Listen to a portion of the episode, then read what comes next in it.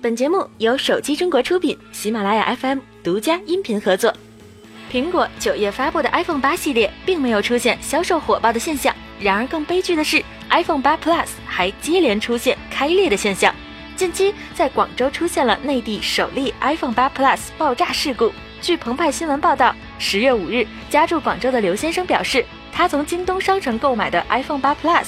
打开包装后，发现机器爆裂，屏幕被弹开，但未见燃烧痕迹。至此，iPhone 8 Plus 爆炸事故已在中国台湾、中国香港、日本、加拿大等地出现了至少六例。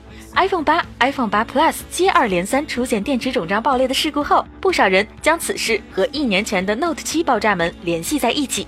从目前的几起案例来看，iPhone 八、八 Plus 均出现前面板撑开的现象，这和 Note 七的爆炸起火还是有比较明显的不同。另一款苹果新机 iPhone Ten 要等到十一月三日才会正式开卖。有报道说，由于 iPhone Ten 中使用了大量的三星元器件。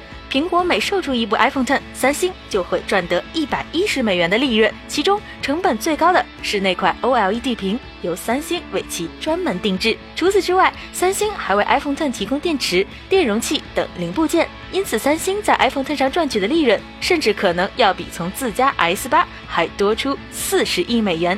对于安卓厂商而言，给老设备升级系统是需要付出不少精力和成本的。一般来说，旗舰机能比入门机型获得更长的系统维护周期。HMD 最近表态，目前已经发布的所有诺基亚智能手机都被保证在年底前能升级到 Android O 系统，同时在明年还能被升级到更新的 Android P。当然，具体的时间得等 Android P 系统被正式发布之后才能知晓。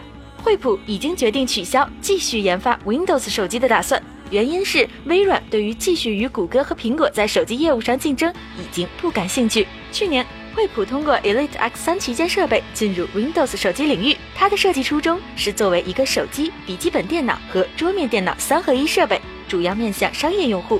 惠普 EMEA 地区总裁表示。惠普曾计划打造多款 Elite 系列产品，但该公司现在打算在2019年结束对其支持。这是否意味着微软要彻底放弃 Windows 手机了呢？好了，本期的节目就是这样了，我们下期再见。